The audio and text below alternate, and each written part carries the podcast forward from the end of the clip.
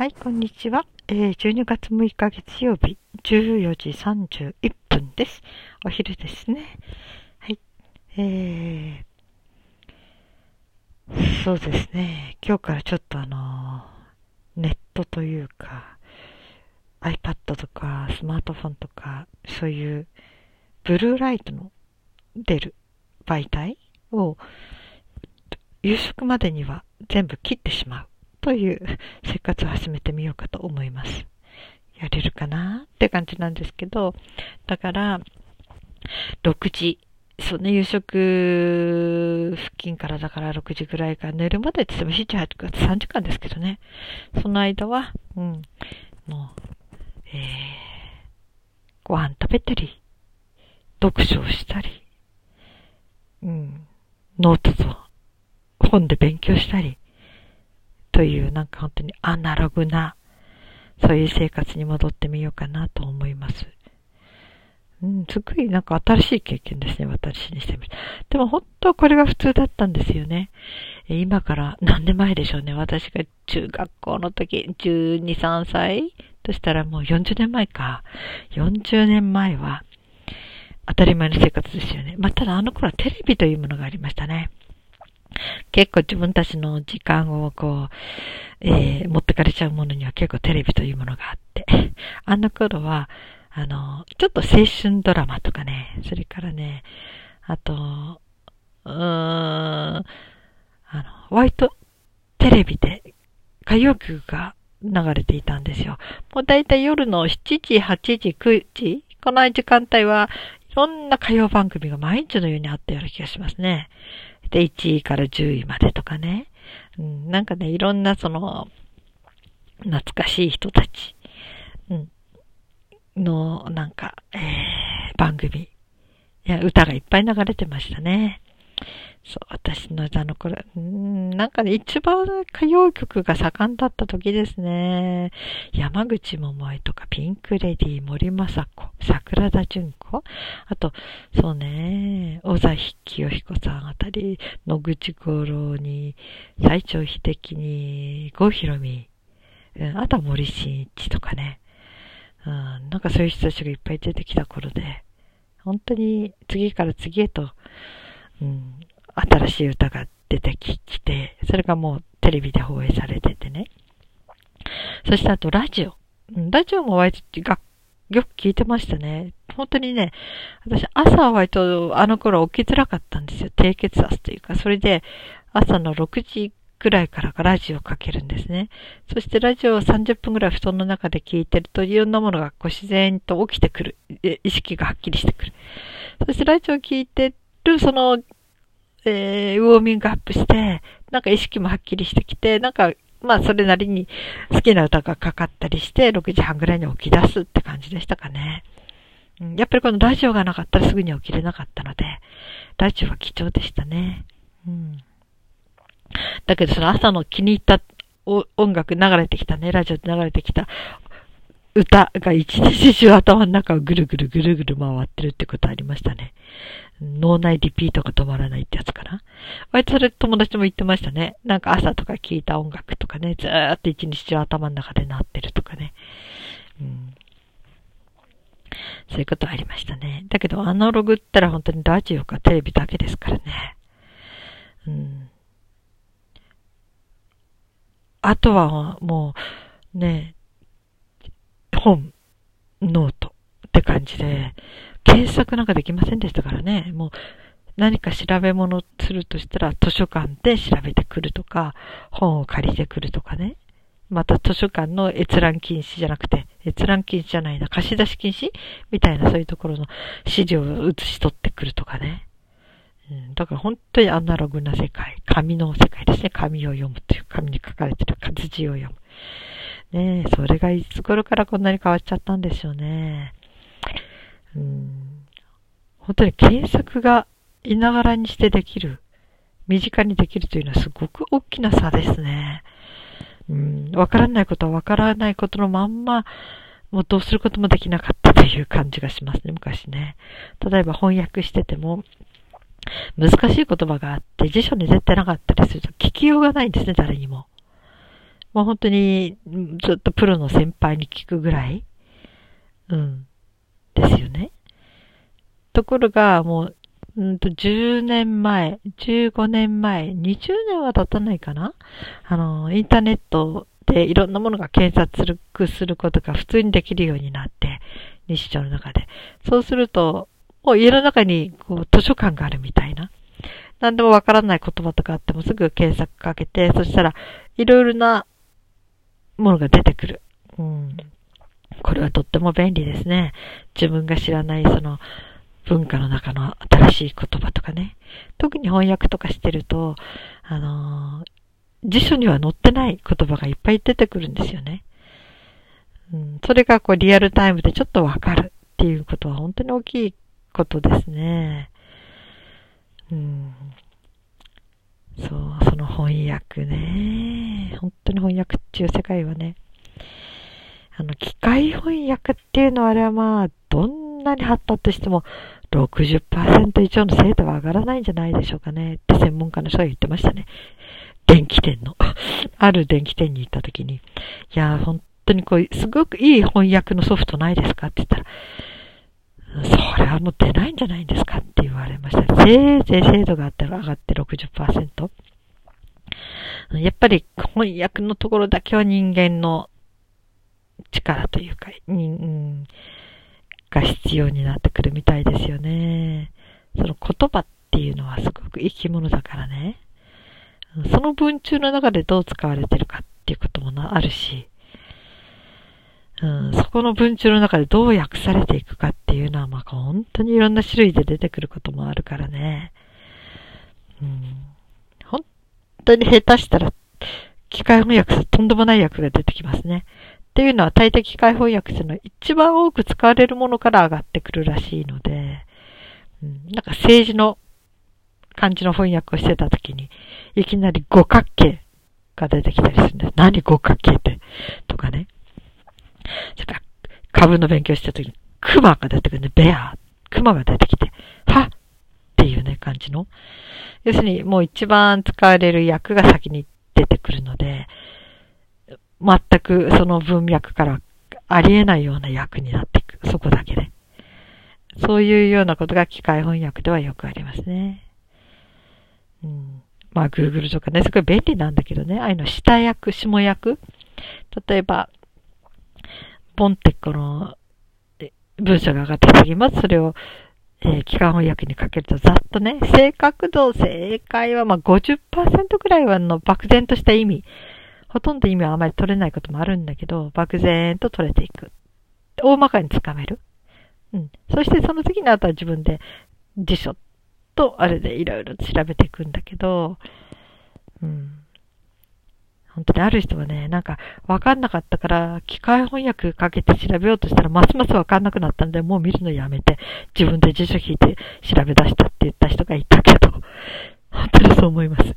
下手に、えー、と長い文章とかね、ちょっと難しい論文的な、なんか、かけて翻訳、あの、機械翻訳で訳そうとすると、さっぱりわけがわかんなくなりますね。だって仕方ないですよね。その文中にはこれが適切っていう判断なしに、とにかく、うん、一番使用頻度の高いものの、から役が上がっていくとなるとね、これはちょっと恐ろしいことになりますね。だからだんだんイライラしてきてね、もういいとか思って、翻訳はもう機械翻訳見ないで、とにかく自分で、もう地道に訳そうみたいになるって言ってて、うーん、そうだろうなとかね。うん。それからフランス人の友達が、あの、えー、フランス語の言葉をいきなり日本文に訳そうとすると割とこう、なかなかいい感じで訳せない。一度、フランス語は英語に訳す。そして、英語に訳されたものを日本語に訳す。風にすると、まだこう、あの、適切な役になることがあるって言ってましたね。要するに、えー、英語ほどいろんな国の言葉が蓄えられてないその翻訳のところにね。だから、なかなか、こう、いい訳が出てこないとか、えー、あの、うん。やっぱり英語が一番訳が多いというか、っていうことで、なるほどと思って。それからね、なんかあると、もう直接訳してわからないものは、まあ一応英語に直してから訳すとかね。そういうことしますね。それからあと私が、あと機械翻訳が便利だったのはね、えー、ミクサーって言って、言語交換サイトがあったんですね。どっかのアメリカかどっかの大学でやってるやつで、もう日本人の人もいろいろと参加できるような感じでね。自分の母国語と相手の母国語を、要するに交換して教え合いませんかっていう、無料のお互いの言語交換サイトみたいな、教え合うっていうかな。で、そこで、えー、もうスカイプとか、えー、チャットでやり取りするんだけど、もう難しい言葉とか、ボーンって出てきたら、まず意味わかんないときに、その機械翻訳にまたすぐそれをかけるんですよ、コピペして。そうすると意味が分かって、また返事ができるみたいな。だからね、リアルタイムなのに、結構タイムラグがあるんですよ。だいたい相手も私が何か文章を送ったり、言葉を送ったりすると、1、2分返事が返ってこない。ああ、きっと今機械翻訳かけてんだなって感じで。うん。まあこれはね、あの、その国の言葉の初心者の人たち同士なんだけど、うん、それがありますね。だからお互い様？うん。それと英語圏に住んでない人は、文法間違う。すっごい共感しますね。なんか親近感覚えちゃいます。私、いつかね、トルコ人の人とね、あのチャットしたことがあるんですね。で、トルコ語わかんないからお互いに英語を使ってなんとか意思疎通しようとするんだけど、その英語も怪しい。もう文法もおかしいし、うん。え、これ、なんか、ああ、ここ同じ風に間違ってるとか日本人だけじゃないんだとか思うような、要するにみんな自分の母国語じゃないから間違うんですよ、文法も。だけど、まあその間違ったまんま、相手も、あ、きっとこう言いたかったんだろうっていうふうに取っていく。なんかそれがすごくね、うん。あの、楽しかったですね。なんか言葉って、大体私たちは英語圏の英語の言葉。外国ったら普通はなんか英語とか初めやりますよね。そうすると、えー、外人とかアメリカ人、イギリス人みたいな人たちと対応するときには、いつもこっちが教えられる立場っていうか、いつも向こうが喋れたこっちがダメみたいなね。そんな感じでちょっと卑屈になっちゃう。ところがあるんだけど、要するに完璧に向こうは話せるわけだから、自分たちの国の言葉だから。ちょっと不公平ですよね、そう考えたらね。こっちはもう、えー、ね、それは全然得意じゃないとか、自分の国の言葉じゃなくて間違って当たり前なんだけど、だからその、ね、えー、イギリス人、アメリカ人にとっては、自分たちの国の言葉が世界共通語って、これすごい便利ですね。うん。だけど、その、そういう英語を使っていない国の人たち。ね、例えばフランスでもスペインでもインドでも韓国でも中国でも、そういう人たちとのやりとりは、英語をね、媒体にする。という、まあ英語は便利さはあるんだけど、でもその間違い方がね、うん。なんとなくわかる。そう、お互いにクスッと笑っちゃえるような、お間違ってるよかった、私だけじゃないんだとか、あ、日本人だけじゃないんだって、うん、要するに英語を、うん、母国語にしてない人たちは同じように英語での文法間違ってくるし、完璧な英語は話さない。話せない。うん。まあみんなここ初心者の人たちばっかり、初心者っていうかな、習ってる人たちが集まってくるわけだから、うん。だからね、なんかすごい新しい感覚でした。日本人以外の人と話すときに、うん、そういうね、感じ。まあね、今だと日本人以外って言っても中国とかのは結構生活の中に入ってきてるのかな、日本の。うん、だから、英語じゃないその中国語と日本語のギャップというかね。そのギャップというよりもやりとりっていうのはあるかもしれないですね。まあでもちょっと人数少ないかな。中国語に精通して中国人とこう普通にやり合えるというか話し合える。うん。日本人っていうのもそう多くはないかもしれないですね。うん。まあでもその英語に対するね、感覚がすごくね、新しい経験ができました。英語が苦手な国の人たちもたくさんいるんだ、みたいな。で、その人たちは意外とみんなに似たような文法の間違いをするんだ、とかね。あれはね、とってもいい経験でした。うん、だからね、そのミクサっていうのを初め出会った時、調べててね、その、私無料で外国語勉強する方法ないかなと思って探してたんですね。ネットでね。十何年前かな。その時にそこで出会った時一言書いてあったのは、必要なのは勇気だけですって書いてあって、え、勇気？まあ勇気ってことなのかもしれないなと思ったけど、いきなり全然知らない国の人とやりとりする。それも日本語以外のものでね。あ、まあ、向こうが日本語を知りたいって言ってきた場合は、こっちは日本語でいっぱい話すこともあるけどね。うん。でもね、本当に、えー、楽しかったです。いろんな国の人と、あの、やり、話し合えて。今でもあるから、ね、今だったらもっともっと広がってんじゃないでしょうかね。その団長が、男の人と女の人が出会うようなそういうサイトじゃなくて、本当に純粋に、あのー、言語を交換したい人たちが出会ってくる。ただね、やっぱりそこでもね、やっぱり人間ですからね。うん、やっぱり、若い男の子は若い女の子がいいとかね。なんかありますよね。話しててもその方が楽しいとか、ウキウキするとかね、ワクワクするとか。まあそんなんでね、そこに参加するときはじめ自分の年齢書きませんでしたね。もうそこに入ったときで私も40後、40代後半だったかなそれをいきなり書いてて誰も私にアクセスしてこないなと思ったから年齢不詳で出してましたね。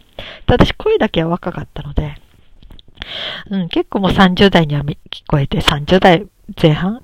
うまくいくと20代後半くらいに聞こえられていたのでね。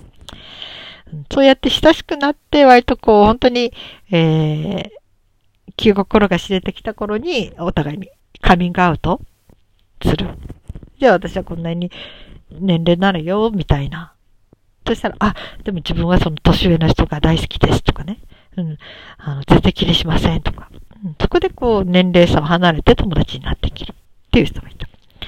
ただ、中にはね、えー、一番初めの時に初めから言っちゃったこともあるんですね、年齢を。そしたらその人が、どこの国の人だったか、女性だったの、20代の。私は年齢の違う人とは話すことができませんって言われて、わかりましたと言って、それっきり終わっちゃった人もいる。